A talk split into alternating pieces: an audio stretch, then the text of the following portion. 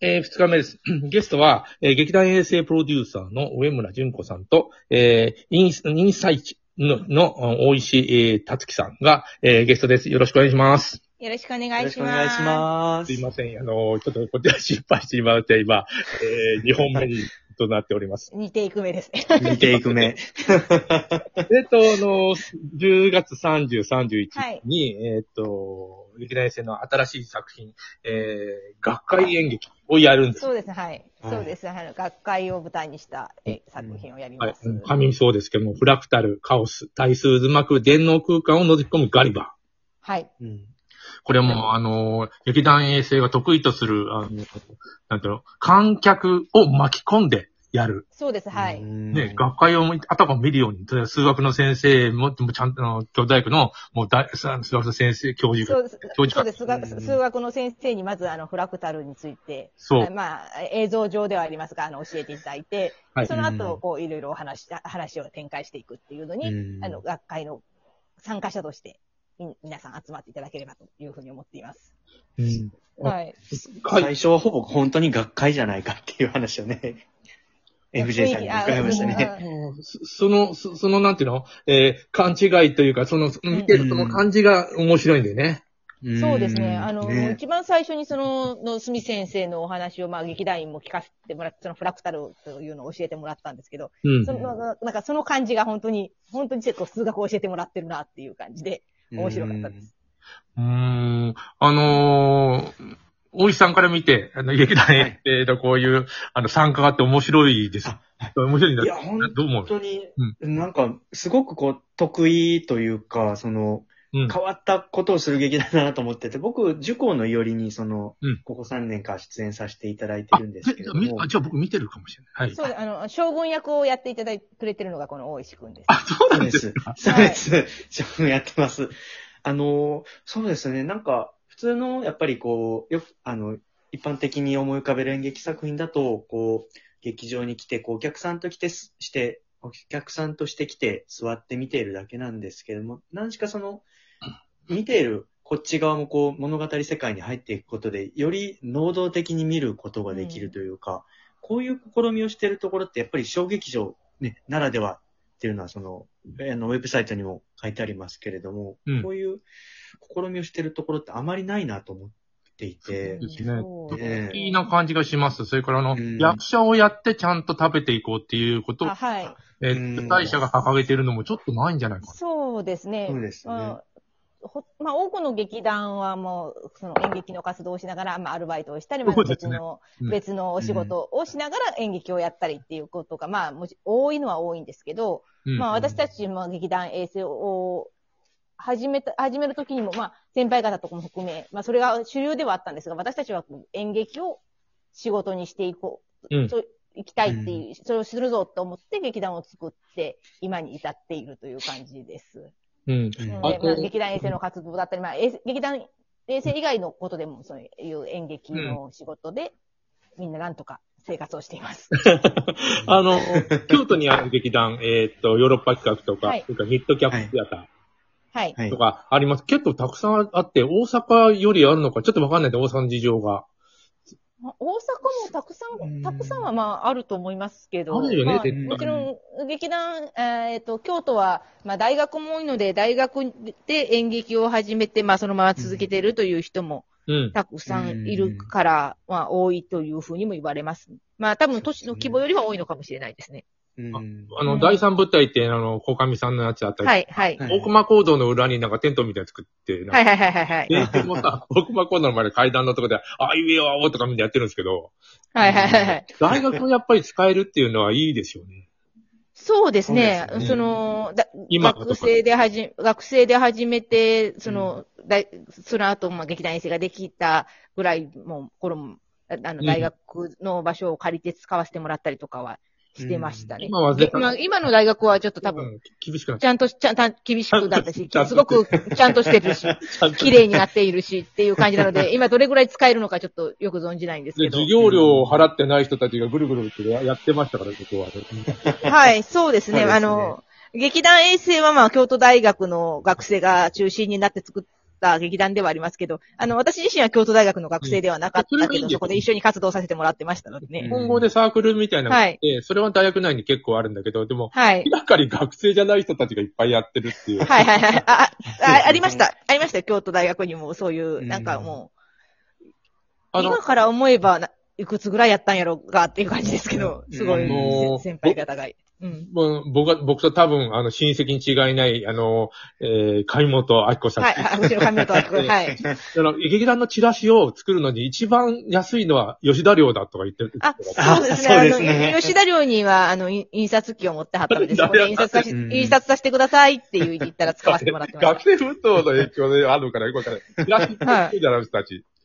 そう、なんか、チラシを使う施設がありま、あの、部屋がありました。印刷。うんでそれはなんていうの、運営してるの？吉田寮の人たち。で、吉田寮の人に、あの、印刷代を、払える寮生、寮生に払ってつ使わせてもらえるっていう場所がありましあーそれ、なんていうの、京都大学の人たちは知ってるけど、外部の人たちも、なん、なんとなく使っていいね、多分それはお金、劇た。ま団。あ、だから、あの、ん口コミで、で、だよね。使って、使ってたと思います。いや、僕も、うん僕は知ってるけど、なんか、はい。あこの寮の中では印刷所だってって、すごい大学だなと思います。はい。ですよね。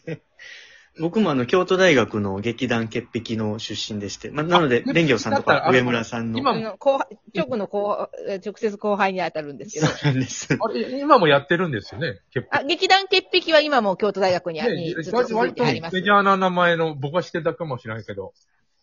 ずっと続いてるのそうで、ですねはい。歴史があって。うん。だから僕らの頃もその、ある意味ある程度自由にこう、大学の校内が使えた世代ではあったんですけども。なんで知ってんのかな？ななんか用があって行くことがうんたまにあって取材とか、だから潔癖とかなんか、達成感みたいに出てる。あ、はいはいはいはいうん確かにあ。れ、あれ目立つんですよ、潔癖って。なんだろうと思うやつ。はい。インパクトがね、ありますもんね。え、劇団衛星も昔はあの、縦感やってたんだよ。劇団衛星みたいな。縦缶を作ったこともあります。はい。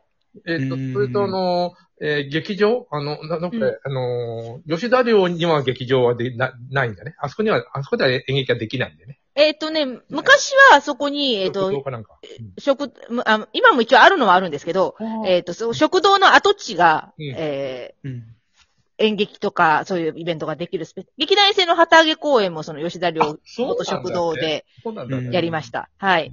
東京大学もなんかさ、もうあのー寮潰れちゃったけど、うん。それでなんか食堂かなんかでも劇団やってたりしてたもんね。あのー、はい有民者のね、野田秀樹。うん、うん、うん、うんややっぱりさ、あの、そういう、なんだ、大学にいる人なのかいない人かわからなくても、なんか、いろんなことができるっていう一つの文化だよね、もはや。そうですね。うんそういう、そういうとこでもいろんな芸術とか文化とかが育っていったんだと思うので、それがなんかこう、うん大学の大温か学の良ささというか、豊豊かさとか。いうのだと思いますね。昔はあの、ほら、能とか歌舞伎でさ、うん河原でやって河原物みたいなことを言われて、あの、あのスペースも基本的に誰のもんでもなくて、はい。あででも大学は誰のもんでもないわけだよね。でもそれでも でもちょっと似てるなと思いました、それ。はい。まあでもそのなんかこう、未来の、広く市民やら国民のための場所みたいな意味では、そこでなんか文化が育まれるのは、そうですよね。うんなんか、まあ、うん本、おある意味の本意、本当の意味ってみたいな。うん、そうそうそう。うんあのー、もともと、あの、そそんなにお金を稼ぐのは得意な人たちじゃなかったりするし、うん。うん小説はいいですよ。別にあの、書いてればいいけど、でも、集団でやるこの芸術って、やっぱりお金かかりますもんね、具体的に。そうですね。でですよねね。で、ま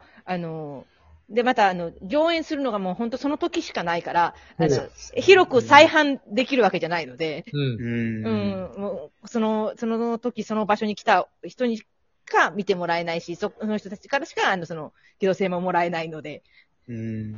あの、外国、例えばボストンに行ったら、はいいっぱいあるんだけど、あっちがそういうふうに、あの、ごちゃごちゃして、なんとなくできたらいいね。そうですね。うんもちろん、なんかさ、もっと厳しい。海外でもそういう日本より厳しいかもしれない。あ、厳しければさ、順序を踏めばいいからね、そりゃ。はい、はい。そうですね、確かに。ねあの、京京都の、京都大学関係の、京都大学の方から来ましたってちゃんと言って。はいはいはいはい。嘘は言ってないですよ。嘘は言ってない。